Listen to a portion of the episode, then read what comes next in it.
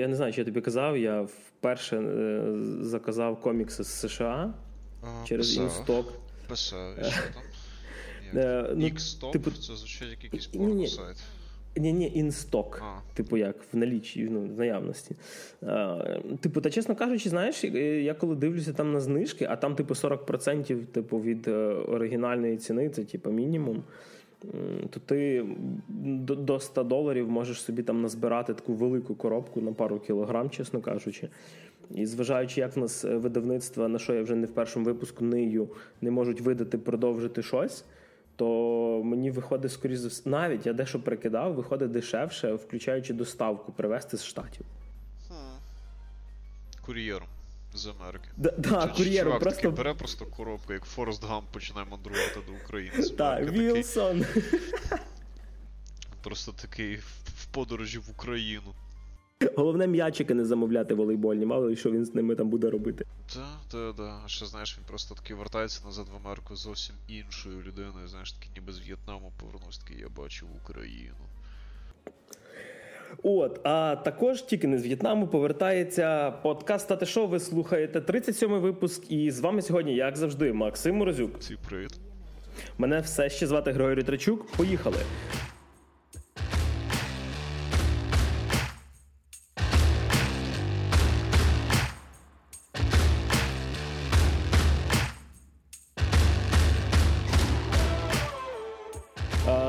Так же сталося, що ми пишемо подкаст 8 березня в Міжнародний жіночий день. Е, Макс, можливо, ти би хотів когось привітати? А, е, вітаю, Будь ласка, не мене. Вітаю тебе, Гріша, з 8 березня, щоб завжди був такий прекрасний, добрий, щирий, гарний. І щоб тобі завжди дарили дуже багато подарків і так далі. А, ну і жінок теж вітаю. Ви, ви, всі, ви, всі, ви всі умнічки, я вас всіх дуже люблю. Можливо. Приєднуюся до Максових привітань мені. Взагалі, Ще жінок не обов'язково. Е, я, я надіюсь, знаєш, розумієш, це, це той момент, коли типу, якщо я це не виріжу, просто відпаде половина нашої аудиторії. Да, я надіюсь, да, що у нас ціла Ти половина. думаєш, нас слухає половина жінок. Ну що ж, я піднімаю бутилочку Кортес текіли за грішну наївність, так що, типу, і за вас, наші любі жінки. О, а в мене під свято червоне каберне, совіньйон. Е, все, що пише далі, я не перекладу. Е, але від такого майже здорового способу життя ми рухаємося до здорового кінематографу. В нас сьогодні якийсь навдивовижу кіновипуск виходить, тому що е, поки ігрова індустрія е, чекає, напевно, з релізами, дає нам трошки відпочити, напевно, що е, то ми, чесно кажучи, доволі багато всього подивилися, надивилися багато серіалів, дещо закінчилося, дещо почалося, деякі нові фільми вийшли, щось з нього навіть вийшло в кіно. Е, І перше, до чого хочу я звернутися, це закінчився нарешті ну як нарешті, ну закінчився перший сезон Ванда Vision від Disney+. Такий нарешті закінчився, скільки можна. Такий, знаєш, просто сидиш, дивишся і кряхтиш такий, коли ж закінчиться це гівно. Знаєш, е, чесно кажучи, при тому, що я люблю побомбити на всякі фільми серіали, е, то тут якраз хочеться більше похвалити, тому що плюс для мене в тому, що це один сезон, і зважаючи на кінцівку, яку я не буду спойлерити, він напевно одним і залишиться. Е, Тобто, е, як мінімум, Дісней не починає серіали свої з того, що вони будуть ну, доїти їх, як знаєш, як дойну корову якусь. З агентами щита вже попробували, я думаю, хватає з них. А легенди щита знімав Агенти. не Дісней. Агенти щита знімав не Дісней, а знімав, якщо не помиляюся, CBS. Просто ліцензія Marvel була, але типу сам е, Кевін Файгі, сам оцей Marvel, м, боже, як це воно там, Marvel Cinematic Studios чи щось таке. Щось там, бла-бла-бла. Да, воно до того відношення типу, не мало ніякого. Там єдине було це, що вони могли згадувати якісь події з кіновсесвіту. Е, і Колс, ну, агент Колсон, Кларк Грег там же грав.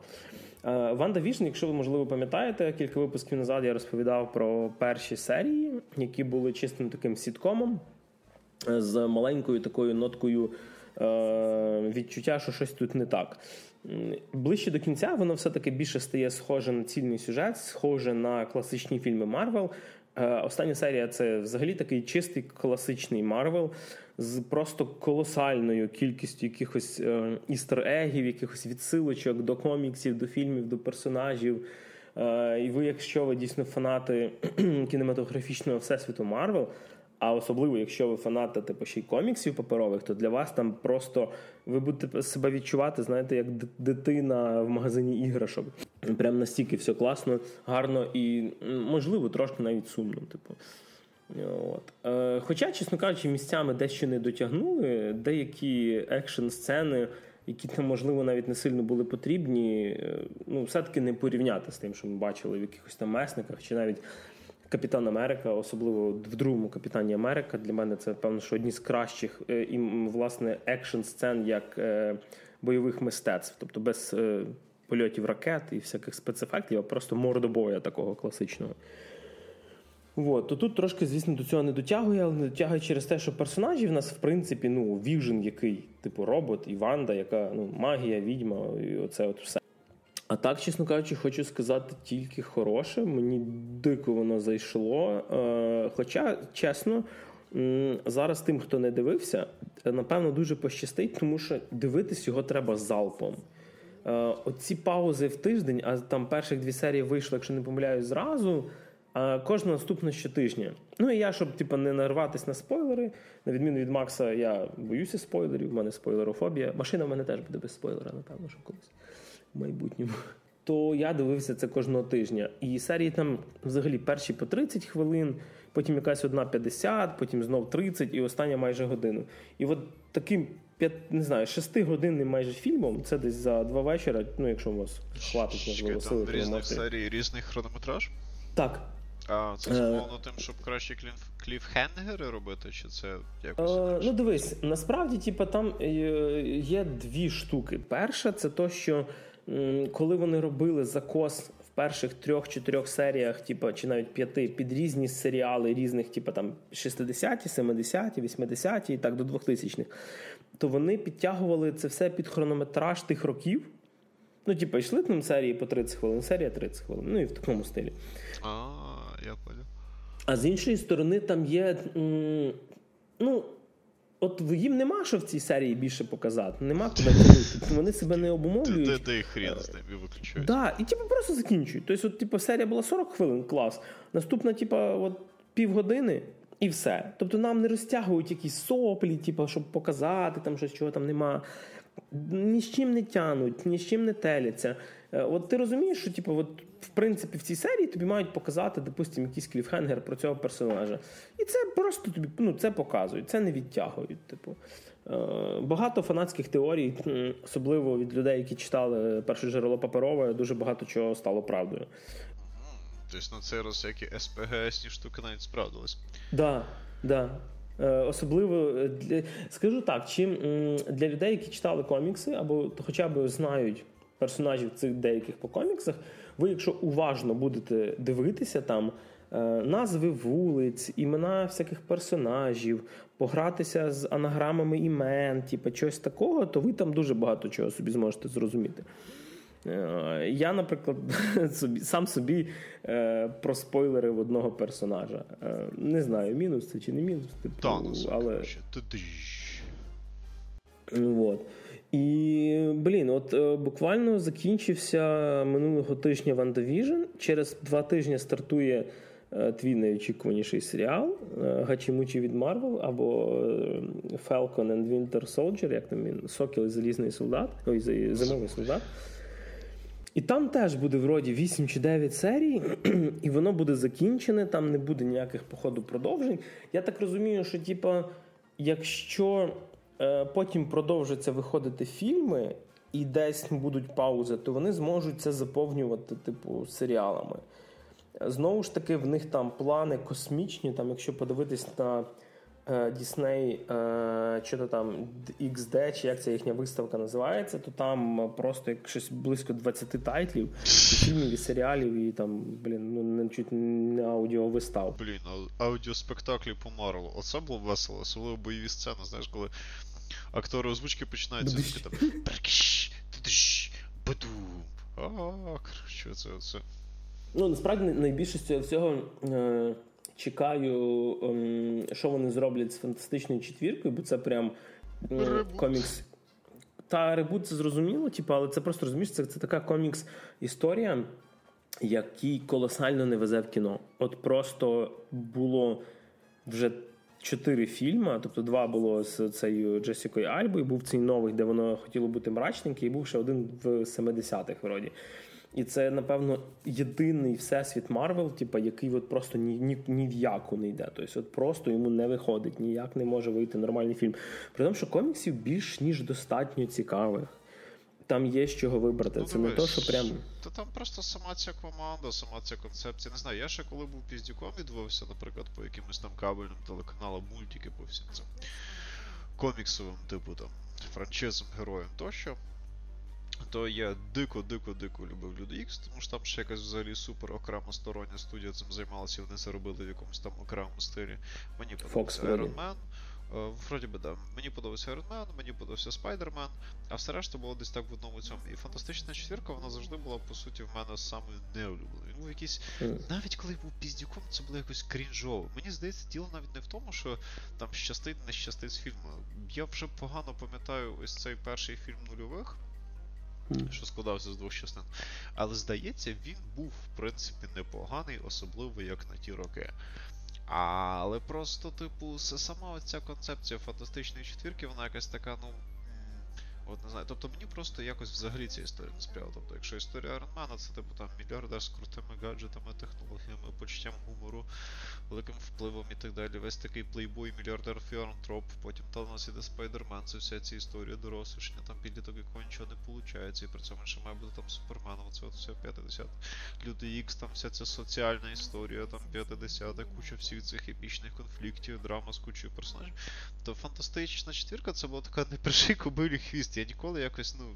Мене ніколи не цепляло. Там завжди були якісь ультра крінжові, навіть по коміксовим мірам Віліани в них сама концепція Доктор якась Дум? така. Ця Доктор Дум ще був одним з некрінжових. Тобто там там ще якісь ці інопланетяни з якимось там незрозумілими тож тождібністю. Воно якась так воно було якось дуже-дуже дуже дивно. Тобто, ще якби воно було в якомусь чисто юмористичному стилі, або в стилі якогось Рікі Морті, можливо б це б людям заходило, але всерйоз це подавати взагалі було якось, напевно, дуже складно. Тобто, мені здається, якщо в коміксах це ще якось працює, то в форматі кіно це, походу, не працює взагалі. Тобто мені навіть мультсеріал, коли був малим, не подобався. Тобто, якось воно от так. Хоча, знову ж таки, може це чисто питання моїх суб'єктивних смаків, і коли там ці Марвели перезапустять фантастичну четвірку, то всім це все дуже дико сподобається. Ну, дивись, ем, колись була фішка в тому, типу, коли стартував сам комікс там в 60-х, чи коли в тому, що типу, вони сім'я. там Брат, сестра, чоловік, жінка і друг, типу, чоловіка. Дівчина, яка мені подобається, її брат, її бувший, я. От, і, типу, спочатку, типу, ну, бо колись, типу, в коміксах, особливо в Марвел, ще до того, як Стенлі почав створювати вже такі, знаєш, більш приземлені е, персонажі, все зводилось до того, що просто є чорне і біле, типу, і герої не існують за межами, скажімо так, за межами їхніх геройств. І саме через то людина-павук тоді спрацював, тому що це був чувак, в якого там проблеми, там робота, школа, ще щось. Типу, і четвірка просто була ем, якби це з прицілом на іншу аудиторію, на аудиторію сімей. Е, і в коміксах, да, якщо почати читати щось старе, воно буде скучне. Е, саме через то, типу, з останнього по четвірці в коміксах, типу, все, що заходило, це все занадто глобальні штуки. Тобто мульти всесвіти. Там, до речі, якраз звідти Рікі Морті ем, вкрав ідею оцього, типу, конгломерату ріків з різних мультів всесвітів. Знаєш, типу. Ем, в фантастичній четвірці є Рід Річардс, і так само є оцей конгломерат Рідів Річардсів з різних, типу, ну, типу, паралельних світів. Тобто, І там це дуже обігрується. Взагалі є такий Джонатан Хікман, чувак один, якраз його варто почитати. Е, вам буде дуже незрозуміло все спочатку.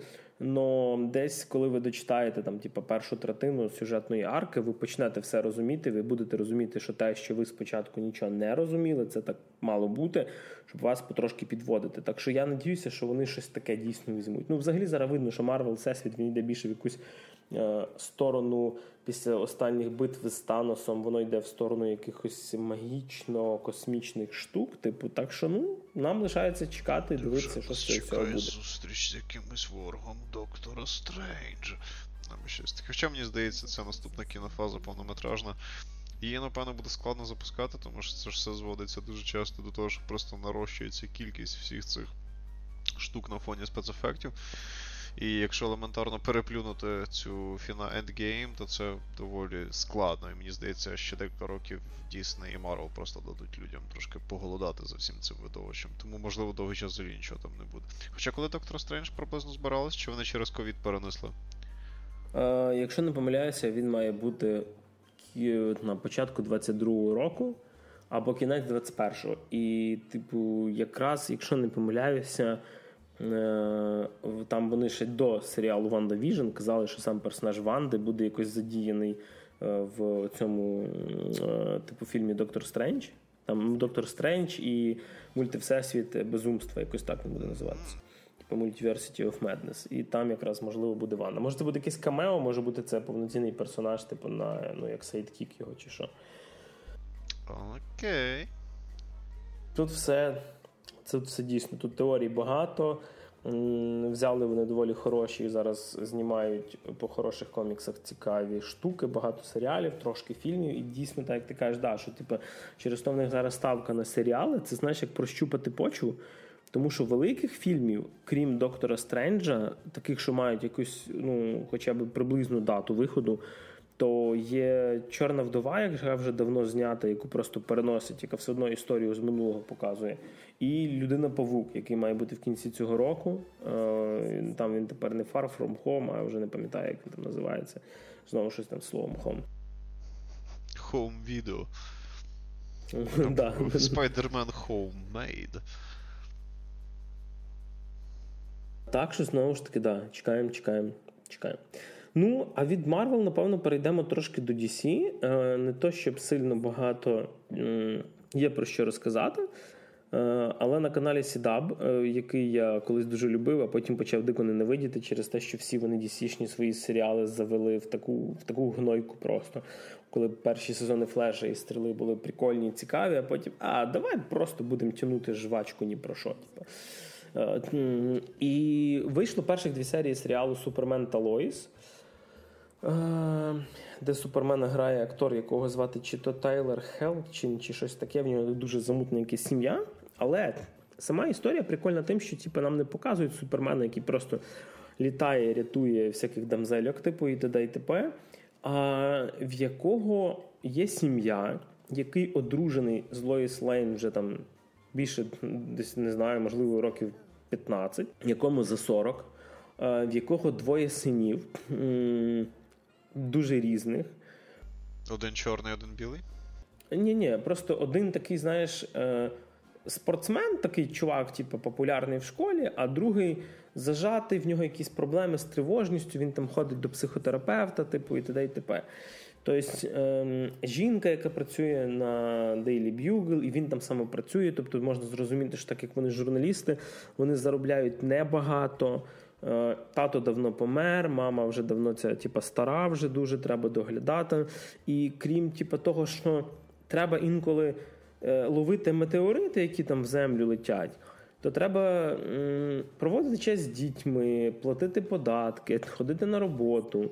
І це, до речі, теж на цьому натякається, що ну, він, хоч супермен, але він, типу, заробляє ну так собі типу, не дуже багато. І ну, не, походу не може він нормально, просто, типу, щоб зберігати свою цю таємницю, е, не знаю, йти кудись е, в якісь матьоріші і більш видні роботи.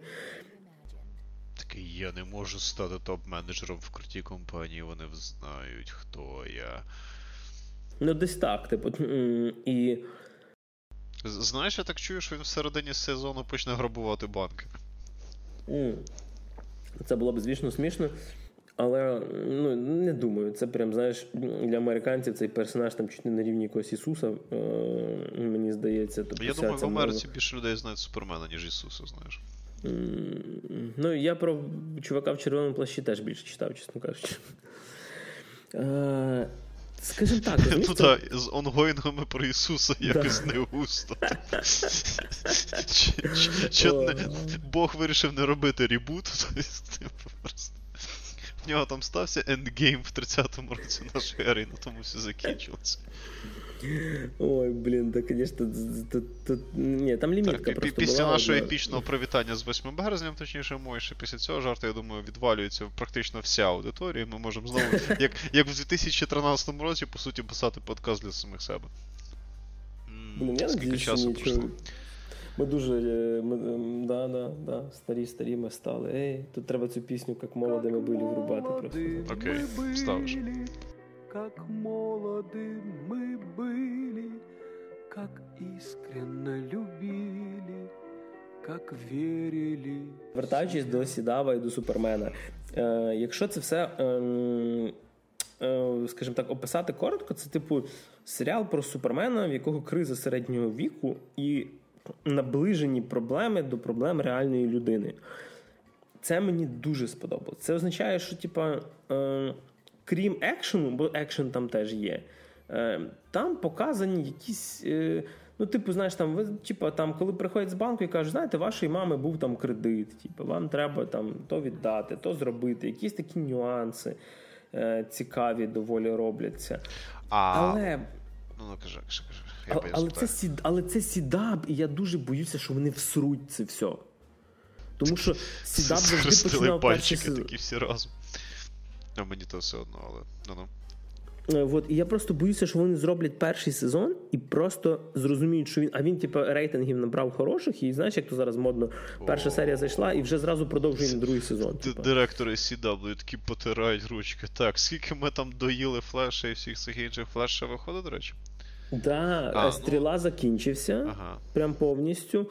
Виходить флеш, виходить Супергерл, виходить легенди завтрашнього дня, потім ще є чорна блискавка, ага. і от тепер Супермен і Лоїс. Нормально, нормально. А, мене, мене цікавило, типу, ось ці речі, про які ти говориш, про про, всю цю битовуху, гроші, от всі ці нюанси, скажімо так приземлені до нашого типу життя. Е, вони прям так на них прям так дико ставиться от, упор на цьому, чи воно більш так фоново в історії проходить. Mm-hmm. Тобто це прям дуже сильно нагнітається в цьому моменті. Чи це така фонова штука mm-hmm. на фоні основного Дивись. сюжету? В першій серії. Тобто на що більший фокус? От я зараз теж про це якраз скажу.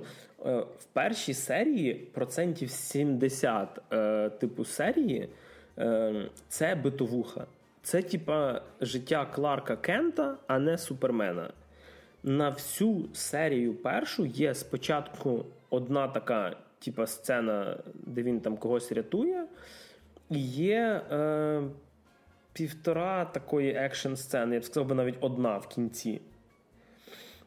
Е, В другому, та десь, напевно, що так само. Тобто, ти дивишся більше е, серіал про Кларка, типа, ніж про Супермена. Тобто він, е, типу, досі там спасає людей. Генерала Лейна, там, знаєш, на на червоній кнопці, коли його треба викликати. Так, звісно, є загроза, з якою він не знає, що робити, і хто це такий там спочатку. Е, тобто є оці намьоки на глобальність всього в майбутньому, тобто 100%, ну тобто не може бути все закручено тільки на його битовусі, але битовухи набагато більше. Типу, приїхав в Смолвіль, зустрівся, наприклад, знаєш, якщо хто дивився серіал Смолвіль, там була персонажка, крім Лоїс, була ще в дитинстві в нього там дівчина, ця Лана. І він з цією Ланою зустрівся, в якої там чоловік, там двоє дочок, типу. Е, знаєш, а чоловік ще там до нього ревнує там ще досі, хоч вони там не бачилися. Якихось зустрічає знайомих, то сьо, там він з Метрополіса переїхав там в Смолвіль, приїхав до мами, наприклад. Там. Так дешевше. Ну, типа, ну тут я не буду спойлерити, звісно, такого вже прям сюжетного ходу. Але оцього більше. Тобто процентів 70 це, типу, бит і проблеми. Е, Ну, а навіть якщо розібратися з тих 70%, процентів, типу, 20-30 це проблеми цих дітей. Там їх теж доволі активно показують, не тільки самого Кларка. І цю Лоїс, і Лоїс так само, тобто її там нюанси. Там. Якісь там е, тьорки з якимось бізнесменами, ще з чимось, там, що вона в газеті працює.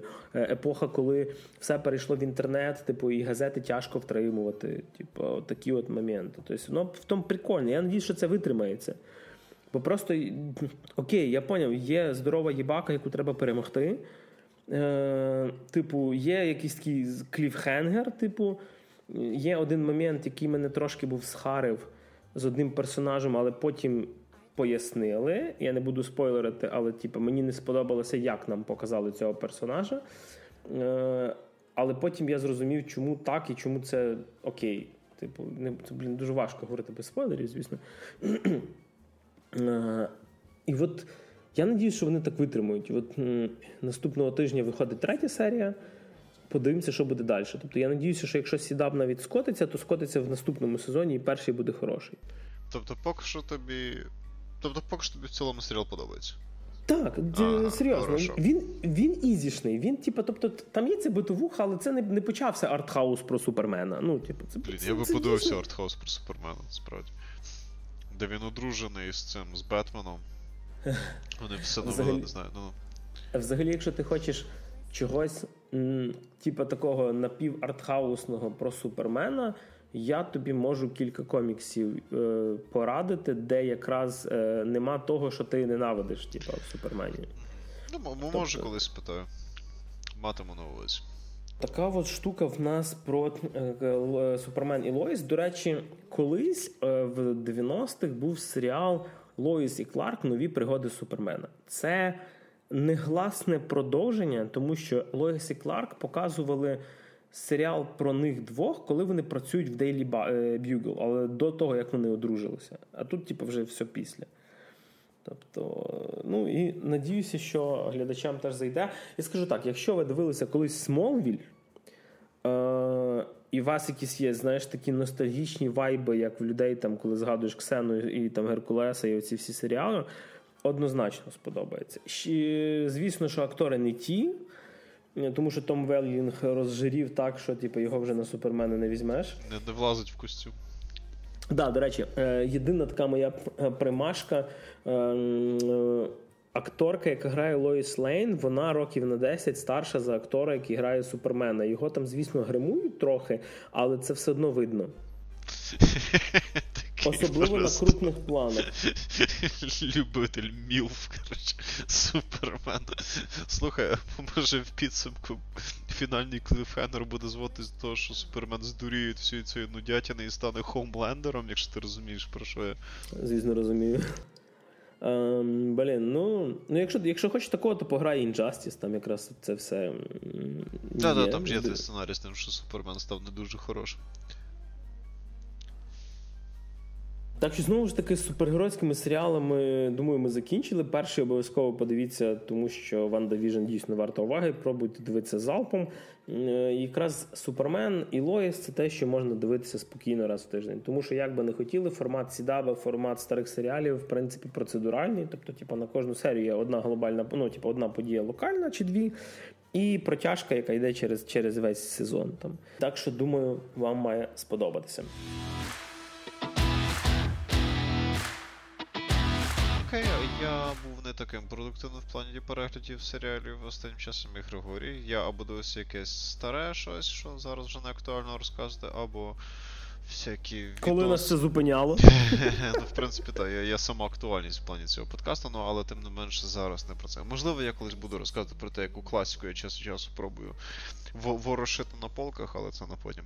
А мені захотілося подивитись щось таке комедійненьке, але з комедіями якось не густо. І в мене є декілька просто улюблених комедійних серіалів, там не знаю, той ж самий Офіс, Man Seeking Woman і ще пару старих серіальчиків комедійних, і якось от тяжко було знайти щось, але я все-таки вирішив ризикнути і пошукати.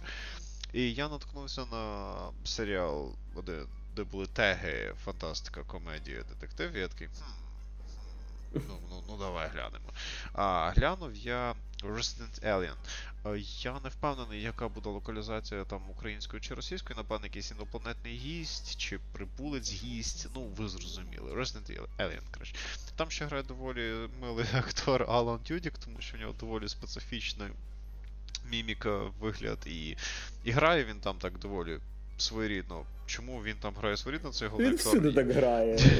З Дум Патруля чу- Чувак, тут в нього є відма. Ну я там Doom Patrol погано пам'ятаю, бо я подивився десь дві з копійками серії, мені не зайшло.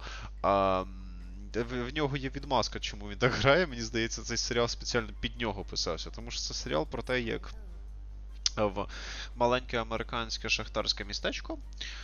А, попадає інопланетянин. Десь під Канадою, походу, бо там сніги, да, по трейлеру. Так, так, ну та, ой, та, там, там, чувак, там ще на початку серії такий опис. Тут мінус один градус, е, снігу стільки-то, стільки-то, ще щось там рідко сонце 5-10. Я такий сижу, типу, і думаю, чувак, в нас тут, типу, кожен рік по пару місяців буває по мінус 20. Тобто, ну, ти мене якось. До Тернополя приїхав, так? Ти, ти, ти, ти мене якось не сильно вразиш таким описом незручної поганої погоди, чи ж такої снігу буває, дай Боже. Я цього року, до речі, я не знаю, раз за три лопатою так нормально працював пару тижнів. І. Персонаж цього Алана Дюдіка це типу інопланетянин, який попав в це маленьке шахтарське американське містечко. З, Попав він туди випадково, тому що він розбився, поки виконував певну місію, скажімо так, яку на нього воздвинула його раса. Місія полягає, в принципі, я думаю, тут не сильний спойлер, тому що я вам буквально частково такий синопсис першої серії, скажімо так. Суть в тому, що його відправили на цю планету, на нашу планету, щоб вбити нас всіх нахер. А, Тобто ця от його раса вирішила нас знищити. І в нього там стався нещасний випадок, через який його корабель розбився, а та штука, яку він збирався використати, щоб нас вбити, зникла. І суть в тому, що він вбив одного місцевого жителя і тепер uh-huh. замаскувався під його вигляд, і шукає той девайс, який йому треба знайти для того, щоб, скажімо так, виконати своє завдання. Але так склалось, що він вбив місцевого патолого анатома, в якого є робота. І щоб продовжувати вести себе в непольоному форматі, тобто він типу, прикидається цим патологонатом виконує його різну роботу, відповідно, інтеракти зі з'їздими людьми і так далі. І в цьому полягає основний шматок гумору в серіалі, тому що він ж інопланетянин, він не знає там людської культури і так далі. Там на початку серіалу е, він дивився всякі там серії Закони порядок, ще якісь там старі фільми, і там буквально була якась фраза в стилі там між клієнтом і шлюхою немає там формальності, щось такого. Він без кінця краю сидів і цитував цю фразу. Причому він, типу, вчився говорити англійською, і на початку у нього там. Налаштовувався, так? Так, так, так. Тобто він просто вчився говорити англійською. Ну, в контексті залежно від того, яку локалізацію будете дивитися, то і будете чути.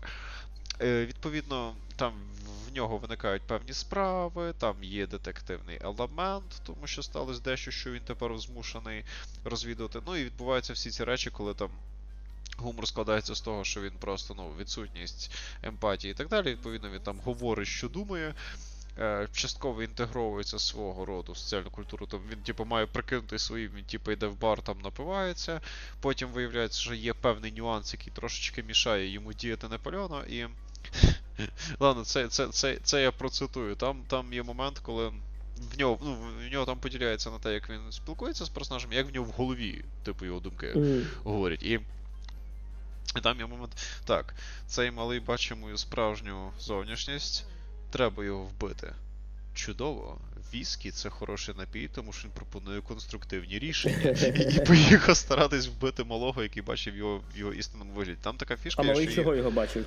А там є така штука в цьому серіалі, що типу більшість людей не бачать ось цю його маскувальну зовнішність, яку він зробив собі після того, як вбив того лікаря, і більшість людей бачать його як того лікаря. Вони просто бачать, що він дуже дивно себе веде і дивно спілкується, але ну якихось прям Але як людина виглядає. Так, він виглядає як людина, просто веде себе як додік. І відповідно багато людей просто вважають, що він соціопат, але при цьому Ну, там ще такий нюанс є, що, типу, е, там частина гумору ще будується на тому, що деякі персонажі люди теж такі не дуже реалістичні, тобто вони місцями дуже так, знаєш, якось легко приймають той факт, що він такий дивний. Тобто, там, там це робиться не.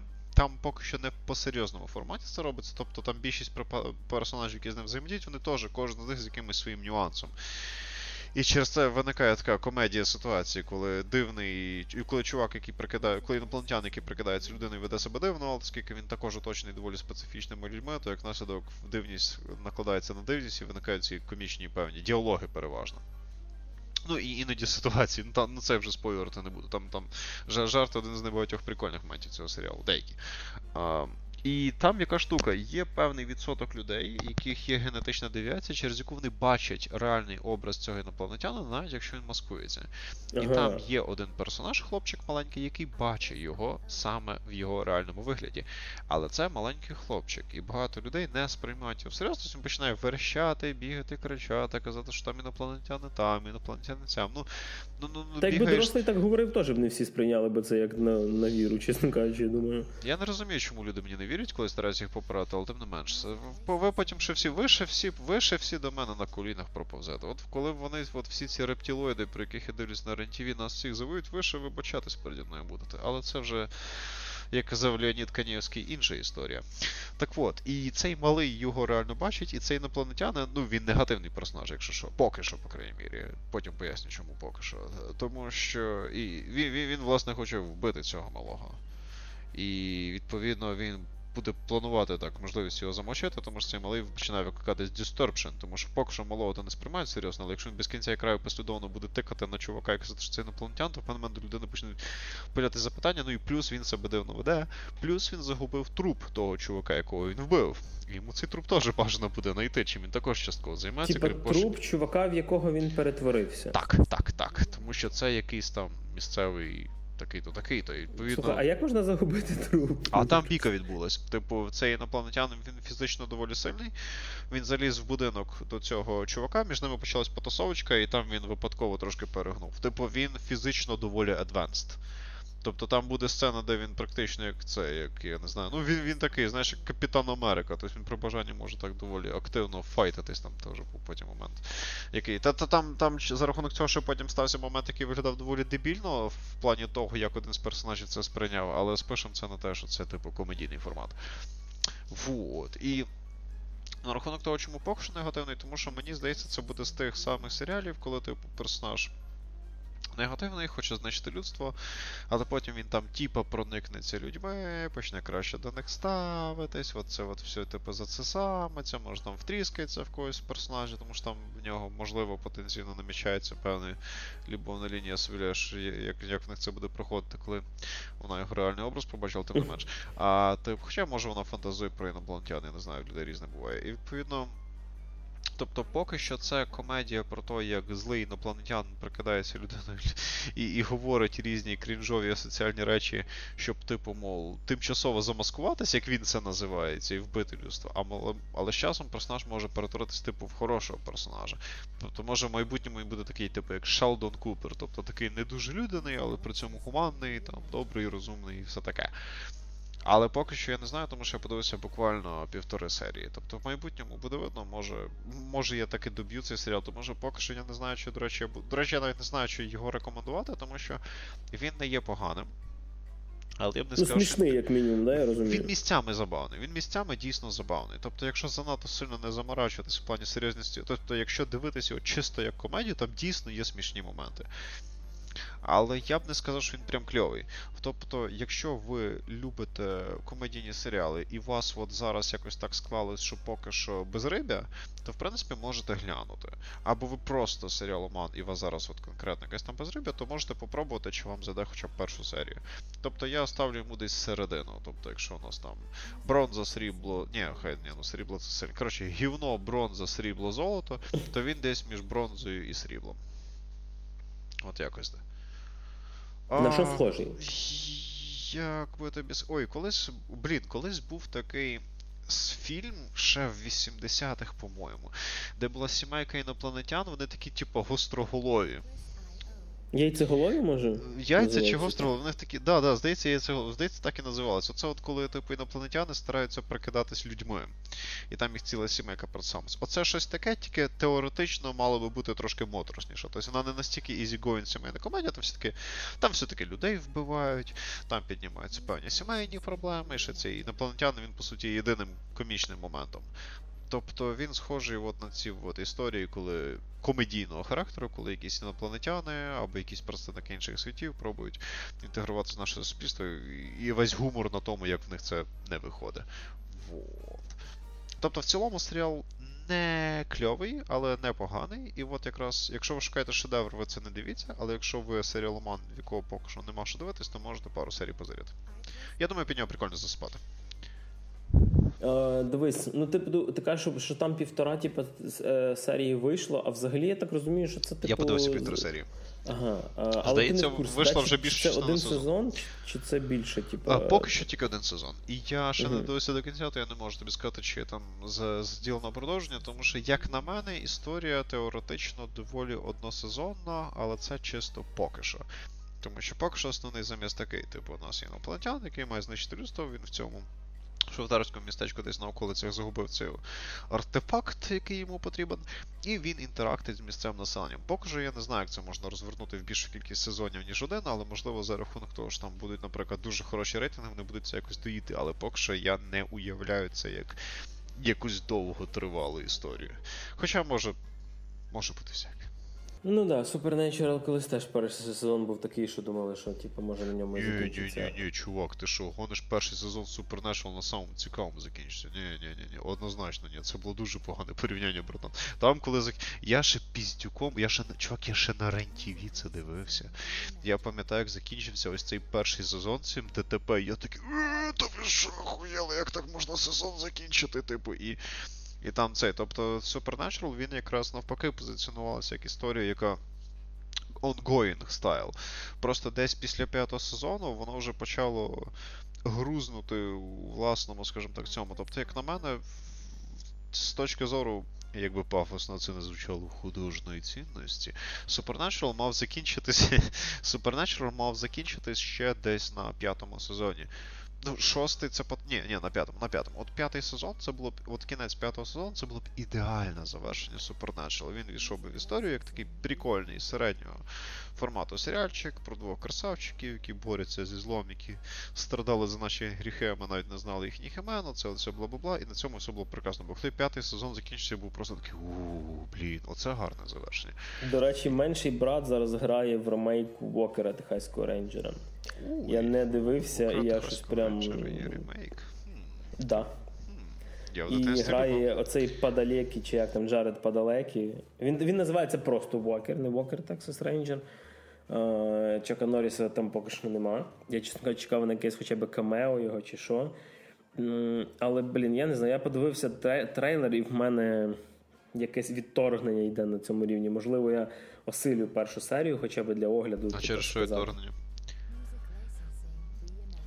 Ну, це, це мені здається, знаєш, один з тих форматів серіалу, де ти уявляєш от тільки, тільки цього актора. Тобто ти уявляєш тільки Чака Норріса і тільки оцей стиль 90-х, типу, чи там навіть 80-х.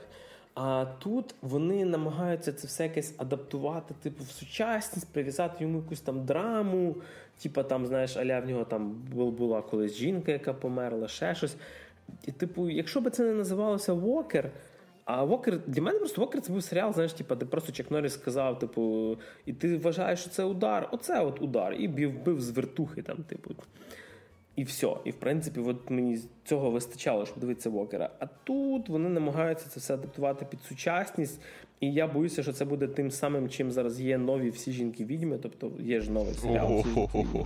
Ти маєш на увазі на рахунок із... Ні, та то, що нові жінки відьми є, я знаю, чувак, я взагалі його трохи дивився, тому що я коли був піздюком, я любив старий серіал. Ні, старі, старі я дивився теж. А я нові дивився. Я дивився початок першого сезону, і я дивився початок другого сезону. Я поясню, я поясню, бо тому що я думаю, лиця людей доволі здивовані, якщо на це почують. Просто перший сезон був настільки огидний через те, чого вони туди напіхали. Ну, типу, він, він загалом такий собі, ось цей ребут, це всі жінки, він загалом такий собі. А вони ще напічкали занадто багато всі ці SGV риторики, і занадто багато. І вона дійсно от просто все добиває. Тобто, навіть якщо забрати цю SGV риторику, це не сильно би врятувало перший сезон, як на мене, тому що я подивився пару серій, весь не витримав. Але ще й ось цей дуже дикий упор, він якось взагалі на цей. Другий сезон він насправді був трохи. Я його не подивився повністю також, тому що якось вже не то, або мені вже просто такий формат не цікавий, я не знаю, не зацепило. Може, я люблю трошки різноманітніший підбір, ніж три мулатки, але тим не менш, типу. І суть в тому, що в другому сезоні вони трішечки, зовсім трішечки збавили обороти. Тобто, все-таки навіть до цих впертих SGV деяких людей дійсно дійшло, що, походу, це вже було too much. І відповідно, але так, та, тут я розумію тебе, тому що в даному випадку все одно, попри те, що вони в другому сезоні трошки зменшили накал всієї цієї сатани, якось воно все одно відчувається не так. А може мені просто подобалось, тому що це стріл, який дивився був малим, от і все. Який я дивився, коли був малим. Во. От і від малих екранів перейдемо трошки до більших. Хоча, якщо бути чесним, перший фільм я подивився якраз на екрані меншому, тобто на стрімінговому сервісі Apple TV. При тому, що дуже зручно, що сам додаток Apple TV віднедавна став доступний вже трошки більше як місяць на консолях від PlayStation. На Xbox так само, але Xbox офіційно в Україні немає, так що тут, хлопчики, дівчатка, сорян, нічого не скажу. Е, на PS е, якраз інсталював собі Apple TV, і е, якщо не помиляюся, чи то пак з покупкою MacBook, чи за покупкою iPhone дали рік Apple TV безкоштовно. Тобто, Тому що я якось мені Netflix більш ніж достатньо, типу, але якщо я щось хотів там подивитися, не знав, чи варто за це все платити ще раз. А знаєте, що саме сумне, шановні слухачі? Це навіть не інтегрована реклама. Ріша просто да. це говорить. Ну, якщо нас слухають в Купертіно, то ми не проти. Да, да, занесіть, будь ласка. Можна навіть продукцію, ми не проти, можна навіть ремішками Мені грошима. Мені грошима. Мені зараз грошима. От, і подивився я такий фільм, як Палмер. Це ну, американська драма з Джастіном Тімберлейком в головній ролі, е, знята таким чуваком, як е, Стівен Фішер. І, чесно кажучи, навіть не знаю, за що можна згадати режисера. Єдине, що я його бачив, це наркоз з Джесікою Альбою. І напевно, що все. І, Типу, тому що якось ну, не дуже мені відомий режисер. А, ні, згадав. Е, він ще знімав, якщо хтось бачив, такий старий фільм Хакери з Анджеліною Джолі. Ого. То, то, то, то він один з режисерів класиків, слухай. Е, але, чесно кажучи, він ще багато пройшовся по таких фільмах, типу як там Коротке замікання, е, Супербрати Маріо, типу, і взагалі там не дуже йому везло. О, Він той ще говнороб, коротше. Але вийшов от е, в фільм Палмер, який е, ну, зовсім трошечки про інше. Е, тому що під таких фільмів почати знімати доволі серйозні драми це було незвично. Фільм взагалі розповідає про персонажа на ім'я Едді Палмер. Якого грає якраз Джастін Тімберлейк, і він колись був зіркою студентського американського футболу в цьому своєму маленькому містечку, якраз містечко нагадує те, про що Макс розказував про е, Resident Alien серіал. Тобто десь там е, таке трошки закинуте, не сильно багате містечко американської голубинки. Про щось подібне я розказував в одному з випусків, там, де було про Хілі Білі Еледжі фільм. І. Коротше, скажімо так, кар'єра його навернулася, тому що він потрапив в в'язницю якщо не помиляюся, за е, спробу вбивства. І е, ну, це не спойлери, тому що фільм якраз показує історію цього персонажа після того, як він вийшов з тюрми. Тобто він вертається в своє рідне місто е, і показують класичні такі проблеми людини, яка вийшла з тюрми, а сидів він все-таки не зовсім Ну, я б сказав би так, сидів він оправдано, але стимул до злочину був не ну, не його була вона трошки, але типу, це не то, що там, знаєш, це типу, білий пушистий персонаж, якого посадили там за е, неоправдано чи ще щось. Тобто він своє відсидів, скажімо так. Він зробив помилку колись. Ці помилки не були фатальними, нікому життя не не лаштували, ну типу не не, не псували. Він е, не повторяв цих помилок і до того теж не робив. Він просто вернувся і тепер заплативши за ці помилки сроком в тюрмі, він намагається поставити себе якось на ноги знову. Приїжджає він до своєї бабці, живе в неї свого часу, е, і знайомиться з маленьким пацаном, який живе в трейлері по сусідству. Це знову ж таки ця Америка з трейлерними парками. Е, мама якого там алкоголічка, наркоманка, і взагалі цей малий фактично живе в його бабці.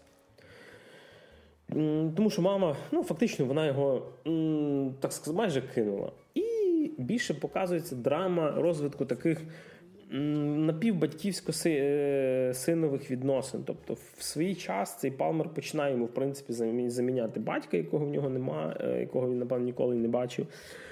А в самого хлопчика доволі е, такі своєрідні загони. Йому там всякі принцеси подобаються, він там любив платічка вдягатися, ще щось, типу, і т.д. і тепер.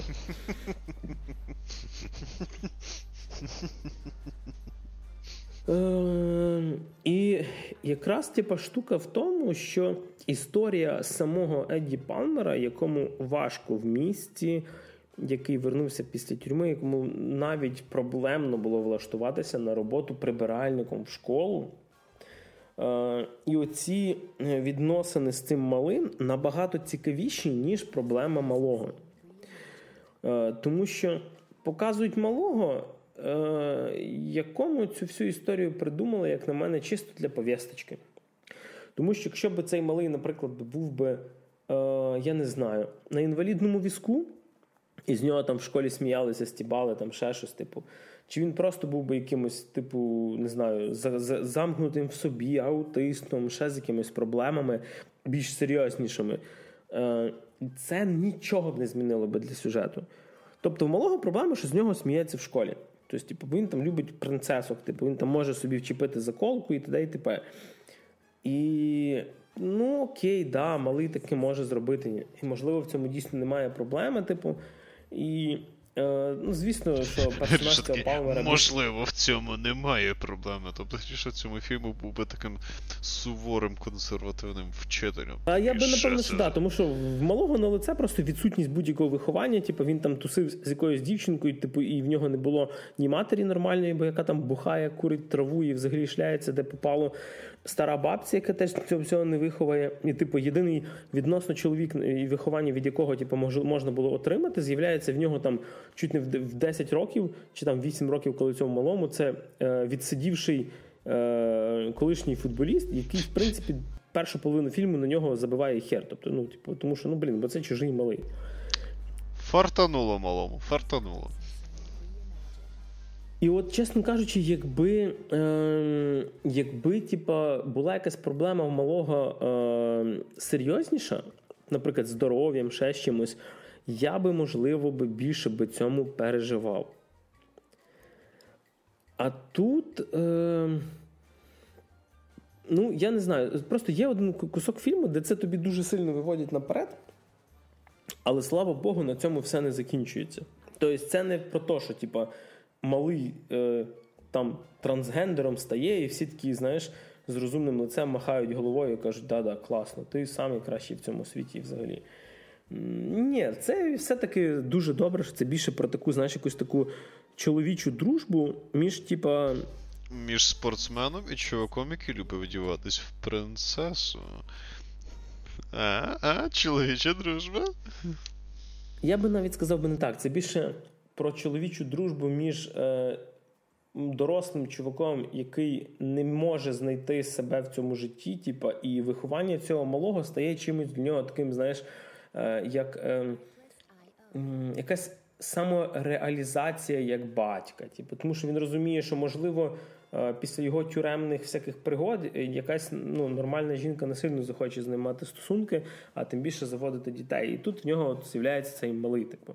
І це дуже круто знято. Якраз коли коли оцей емоційний момент переломний проходить, це дуже ну, типу, гарно виходить. Тобто, ця дружба їхня якась така. Блін, я так надіюся, що ти скажеш. Ну, типу, я, я знаєш, зробив цей вкид про те, що ага, дружба між мужиком і, типу, хлопчиком, який любить вперед з принцесу. такий, ні, це ж хоч історія про чоловіка, який не може тебе знайти, себе знайти. І я такий думаю, блін, ну скажи, ну скажи, і маленьким хлопчиком, ну скажи, ну скажи, ну будь ласка. Ні, а не це. Ну, типу, те, що ти описуєш, ще доволі цікаво, насправді, в певній мірі, частково. Я перепрошую, так, одну секунду. Так, все, я вернувся.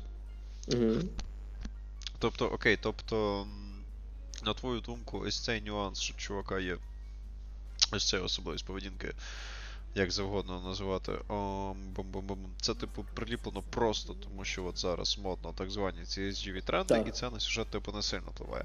Але, наприклад, ось ця от сюжетна історія, там, де персонаж е, цього, що сидів, пробує, скажімо так відсутність сім'ї компенсувати за того, що він пробує хоча б в якійсь певній мірі виховувати ось цього хлопчика, це зроблено получше. Чи теж таке? Ні, от якраз е, це в другій половині фільму, типу, зроблено дуже гарно. Тобто, коли ми е, дивилися кіно, спочатку типу, було відчуття, що це тобі пхають як сажеве повісточку. Але потім це все йде якраз в сторону ну, розумієш, типа, нам реально показують, типу, зломану людину.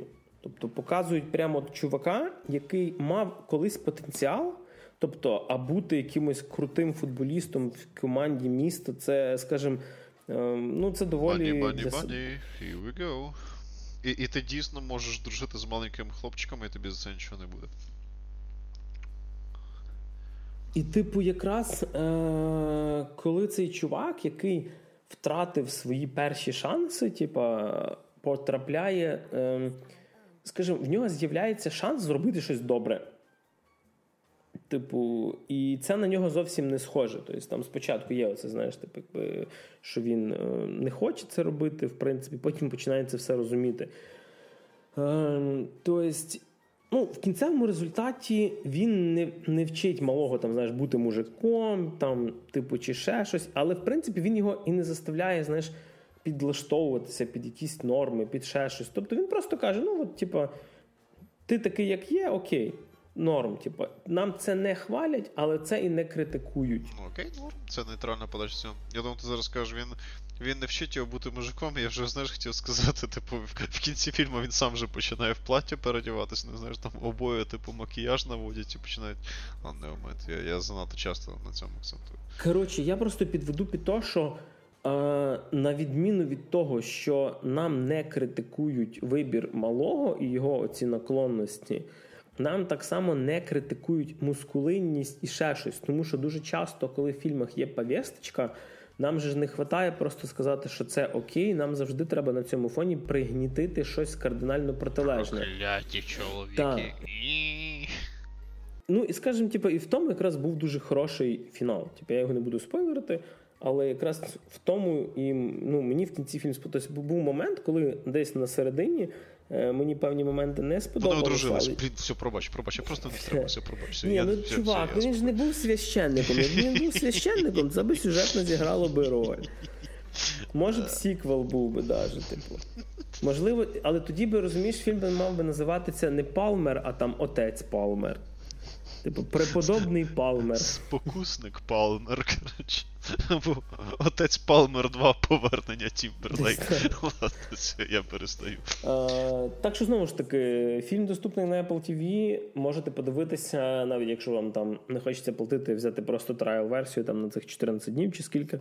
А, Він доступний з перекладом. Українською є, якщо не помиляюсь, тільки саби, а, російською є повністю озвучка. Знову ж таки, е, в оригіналі мені було складно, я дивився з озвучкою, тому що, е, як на мене, дуже тихо персонажі говорять, але загальний звук був дуже ну, голосний. Знаєш, тобто, типу, машина їде дуже голосно, але типу, чуваки просто шепчуть. Шикарно і, зведено. Да, І мені це просто ну, тобто мені було важко. Я задовбався вслуховуватися, просто переключив на е, озвучку і подивився в ній. Типу, в принципі, нормально. Так що. Е, Apple TV починає потрошки радити, радувати фільмами. На відміну від Netflix, кількістю він, звісно, не сильно чимось дивує, але потрошки починають хороші фільми. Наступним дуже чекаю фільм Черрі. Ем, про там буде грати Том Холланд. Там трошечки схожий е, захід. Там е, про чувака, який з війни в Ірану, в Іраці чи де повертається в місто, і теж там про адаптацію. Тобто це два фільми про адаптацію, але трошки будуть походу про різне. Ну про це будемо розказувати тоді, коли воно вже вийде і буде про що розказати. Блін, я тому холону в ролі солдата, в принципі, не. А, ладно, це вже таке, це вже стереотипи. Ну, типу, як сказати, розумієш, він там молодий солдат. Це не чувак, який там служив, він там рік прослужив. А, типу, ну, а ти можеш ти вже 18 просто йти туди. Yeah. А, ну там реально там показують чувака. Там якраз і проблема в тому, типу, я так по трейлеру зрозумів, що показують чувака, якому там в районі 20 років, 21, може, плюс-мінус. Е, він багато херні побачив на війні. Е, і адаптація в нього, знаєш, він ще в принципі вливатися не привик, а в нього вже частина якихось емоційних впливів була з війни. Типу, ну подивимося, як це буде. З другої сторони, з ним доволі круто вийшов фільм Devil All the Time, е, про який я теж розказував випусків 5-7 назад. Ем, і теж він там грає відносно молодого пацана, але з доволі немолодими проблемами, і це якраз не мішає. Тут і, і, ну я не ейджист, коротше, але він якось вливається. І чекаю його в ролі Дрейка. Все-таки він буде грати ж молодого Дрейка в, в Uncharted, в екранізації Uncharted. Прикольно. Ну. От, і запечатати свої кінопригоди, чесно кажучи, хочеться ще одним фільмом,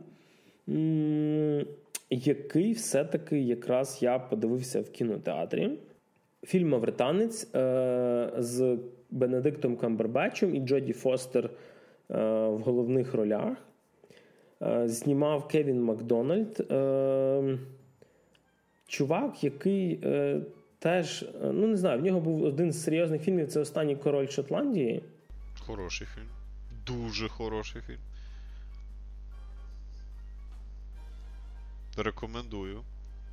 Так, в, потім в нього ще був е, е, State of Play, большая ігра. Е, я його пам'ятаю, але це з Кевіном Костнером е, про е, журналіста Washington Post чи Washington Globe, який там е, вбивство розслідує. Тобто воно таке, типу, замутне трошки кіно. Там Рассел Кроу, Бен Аффлек. Ну, Мені здавалося, що щось доволі хороше. А потім в нього було кілька якихось фільмів, типу там Орел 9-го легіону, які для мене просто ну, типу, гімно гімно типу.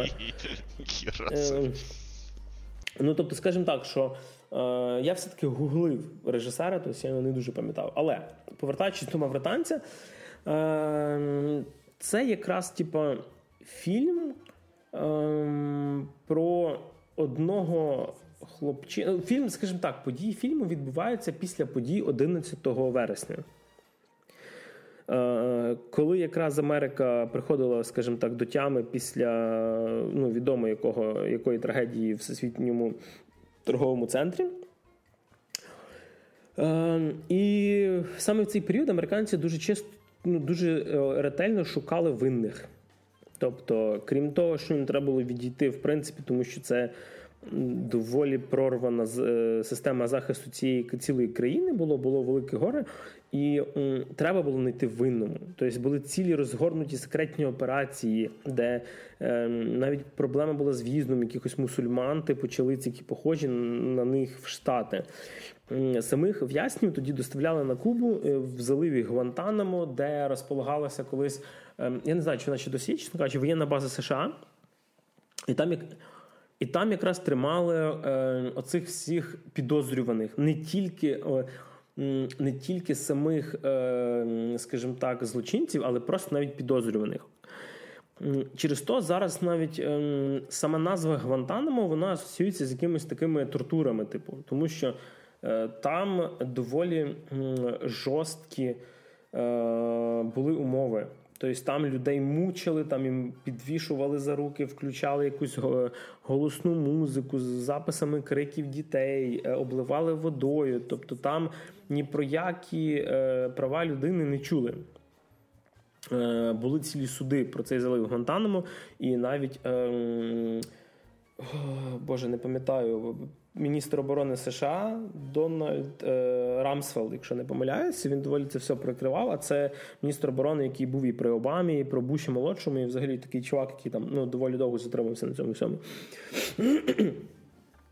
І сам фільм заснований на мемуарах реального чувака Мохамеду Уль-Слахі з Мавританії, саме звідси назва фільму Мавританець, якого, який вчився в Німеччині, е, ну, виграв там стипендію.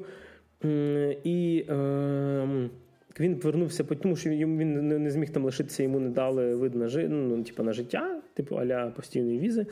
Він вернувся назад, а його почали підозрювати в тому, що він е, залучений з рекрутингом людей в Аль-Каїду.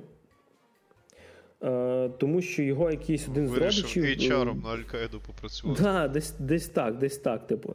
Фактично, його по цій підозрі забирають його Гуантанамо, і він там про ну, типу, фактично близько семи років. Ну, насправді довше, але типу, до першого суда він там сім років типу, сидів.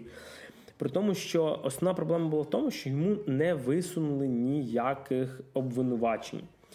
І е, сюжет е, крутиться навколо адвоката Ненсі Холландер. Її, до речі, грає Джоді Фостер, яку можете пам'ятати з мовчання ягнят. е, І з другої сторони нам показують е, Стюарта Коуча, якого грає Камбербеч. Це як е, зі сторони воєнної прокуратури, який звинувачує його, якому дали чітку наводку. Чувак, ти маєш його посадити на електричний стілець. Тобто країні потрібен винний. Типу, і все. Е, і спочатку він, напевно, що таким здається, трошки, знаєш, ем, ну, скучнуватою такою адвокатською драмою, яка дуже повільно, але активно набирає обороти. І коли до тебе доходить, що все це, як мінімум, писалось по мемуарах, можливо, десь щось прикрашено, але це все було насправді. Коли показують, там є просто реально сцени, коли показують, як його там мучили. Ем, е, а в самому кінці фільму ще показують, до речі, його е, дорослого, реального цього чувака то враження він лишає такі, чесно кажучи, доволі сильні. І треба собі уявити, що от ем, сама оця Ненсі, яка його захищала в суді, вона фактично американка, яка в період після 11 вересня взяла на себе роль судового захисника, чувака, якого підозрюють в ну, наймі людей для вибухів 11 вересня. Ну, не саме комфортна роль, скажімо так. Так. Вот, це просто е, ну, до речі, Джоді Фостер дуже хочу похвалити. Вона, якщо не помиляюся, вже взяла золотий глобус за актрису другого плану. Вітаємо з 8 березням, Джоді Фостер. You're good. Так, Джоді Фостер, яка, до речі, одружена лесбійка. Це так, я просто недавно знав. Щіт. Так. Я сьогодні вечором дещо погулю. Ну ну. Тобто, відповідно, нам показують кілька часових періодів, показують е, до до його затримання, показують перші його розмови з цими адвокатами і сам судовий процес. Е, при тому, що е, якраз е, воєнний уряд Рамсфельда він потім типу, подавав всякі апеляції, і він замість там 7 років просидів 14. Е, наступних 7, 7 він, звісно, сидів вже трошки в легших умовах без всяких тортур і т.д але е, самий вихід його з тюрми це був е, такою, знаєш, типу, е, коли американський уряд не міг признати е, свій програш через нестачу е, доказів, і при тому, що за 14 років йому навіть не висунули звинувачення. Його випустили, але до сьогоднішнього часу американський уряд взагалі е, заперечує все, що там в Гуантанамо відбувається. Звісно, не заперечують. Там так нормально права людей порушують. Ну, знову ж таки, Америка не єдина країна, яка так робить, але вони це доволі комфортно заюзали, тому що ти від тої бази Гуантанамо тікаєш або в Карибське море, або на територію Куби. А там ще й територію Куби це все загорожено ледве не мінними полями. Ну, коротше, це дуже комфортне місце для того, щоб робити певні речі. Е, єдине, що е, от дійсно хочеться відмітити, е, як же ж боже ти мій. Зараз хочеться зараз перепрошую, блін, я це я це потім трошки покоцаю. Е, Дивись, єдине, що хочеться відмітити, типу, це дійсно крутий е, акторський склад. Е, Можливо, не всі такі, скажімо, е, як би це правильно сказати, круті актори мають що там відігравати, тому що той самий Камбербеч. Е, ну, Мені все-таки знаєш, здалося, що йому там не сильно було що грати.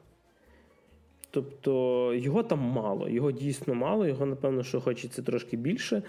Е, але Джоді Фостер прямо на висоті. Тобто Я її давно не бачив в фільмах, чесно кажучи. Е, і тут прямо от дійсно вона дуже круто відіграла. Але з іншої сторони, дуже сильно видно, як симпатизують головному героєві. Е, як симпатизують головному героєві саме творці фільму. Тому що в плані е, обвинувачення ми віримо головному героєві, тому що там, типу, немає доказів, немає нічого, немає звинувачень, типу, але ми не можемо на 100% бути впевненою, що він не винен. А, тобто фільм подається в такому плані, що не зрозуміло він чи ні. Чи як? Так. Ну, ага. Ну, дивись, е, більшість що ні, але ти розумієш, типа. Те, що він не винен, нам не показують доказами його невинності, нам показують його е, відсутністю доказів вини. Отак. Окей. Okay. Sounds good. Тобто тут от така от штука. Е, Я насправді е, на цю тему можу порадити один ще цікавий міні-серіал. Називається Одного разу вночі The Night Of. Е, там якраз показують про пакистанського хлопчину, якого підозрюють в вбивстві дівчини. І він, так як він був під е, якоюсь наркотою чи ще щось, він не пам'ятає, він не може ні заперечити, ні не може зізнатися.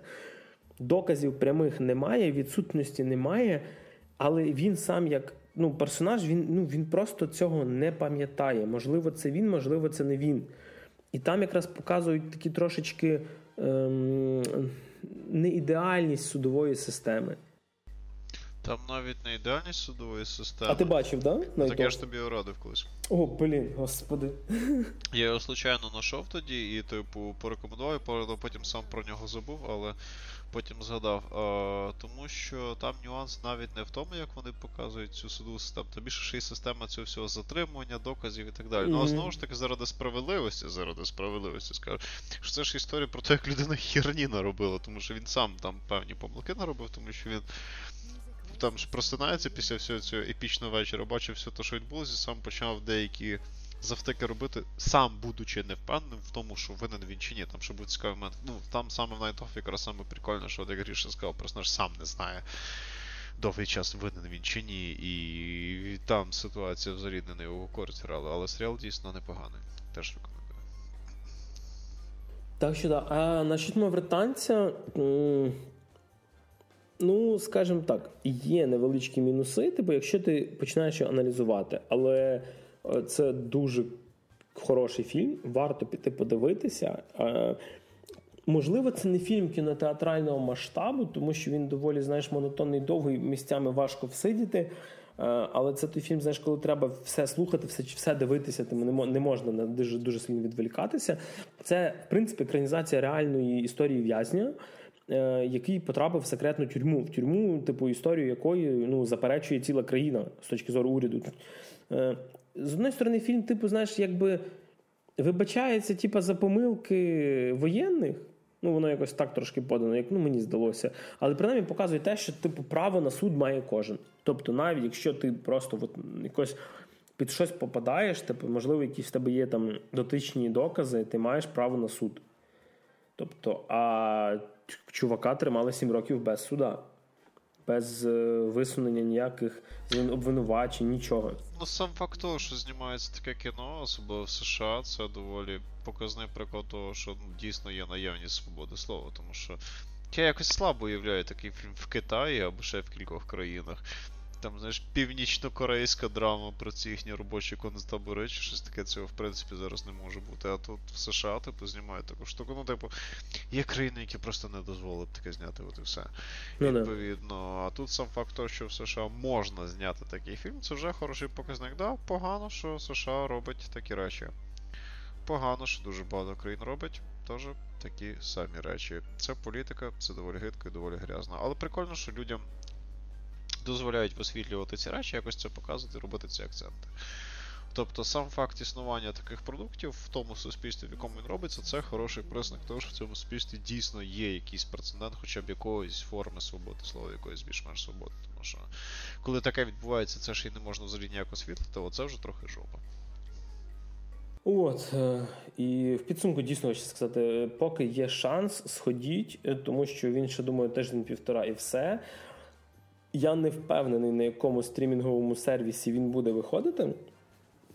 Е, чи він вийде на Netflix, чи на чому, тому що ем, мені здається, що це знімало якесь напівбританське, там британсько-американське виробництво. У них треба дивитися, які в нього зараз типа, шлях до релізу буде, чи де він з'явиться, чи це буде на якомусь HBO Max, який в нас недоступний чи на Netflix.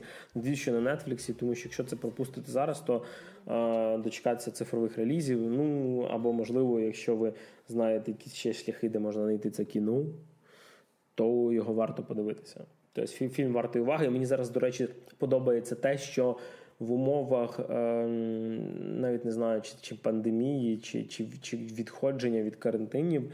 Е, в кіно потрапляють не тільки блокбастери або дешеві комедії, а потрапляє щось цікаве, і ці фільми виділяються на фоні відсутності якогось попкорнового кіно. Тому що якщо б цей фільм вийшов е, при всій моїй любові до фільмів Марвел, якщо б він би вийшов би, знаєш, в період між там якимось месниками і Айронменом, він би просто би загубився і не заробив би свою касу. Да, да, є таке. Так, а тут, так як більшість фільмів зараз в кінотеатрах просто крутять щось старе, просто по другому, третьому колі. До речі, е, в мережі Планета кіно десь має бути е, повторний показ е, того, що біжить по лезу бритви, старого тому, якому 40 років. Типу, ну, Причому це це дуже крутий шанс, тому що в Штатах ця річ практикується, типу показ ретро-фільмів на великому екрані для нового глядача не ремейк, не ремастер. Це типу не не так, як король Лев, е, мультик, який 2D там знаєш реставрували під великий екран, іменно старий фільм. Е, дуже часто ще є сеанси без перекладу, просто з субтитрами. Коротше, треба буде знов в Київ з'їздити. Да, якщо в вашому місті є планета кіно, то сходіть, подивіться. Я надіюсь, що якось потраплю. Типу туди. Дуже хочеться, дуже дуже люблю. Е, навіть починаючи з музики з музики Ванджеліса, закінчуючи всім цим кіберпанком похмурим і цитатами про сльози і дощ від Рутгера Хауера. Так що, о, у мене вже почалися кіберпанк вайби, типу треба піти почитати Гібсона, напевно, що. От. А про мавританця вже, напевно, що не маю що додати більше. Йдіть в ну. кіно, хороших фільмів зараз мало. Йдіть, йдіть, дивіться. Хай ті фільми заробляють гроші. Звучить як дійсно not bad movie. В принципі, може навіть я попробую якось десь колись його зацінити. Я скажу так, що Night Off мені більше сподобався. У мене було більше, напевно, що емоцій від Night Off, але Маверданець теж прямо місцями дуже гарно. Е, Маю місцями е, певні свої претензії до режисури, до зміни стилю в певних моментах, але це вже е, м- м- мої примахування, як такого трохи, напевно, чувака з вибадами до кіно. А так, дійсно, хороший фільм, який не варто пропускати. А ви, шановні наші слухачі, слухали 37-й випуск подкасту «Та те шо?» І нас сьогодні було, на жаль, тільки двоє, але як завжди, Максим Морозюк. Всім па-па. Мене все ще звати Григорій Тричук. Почуємось.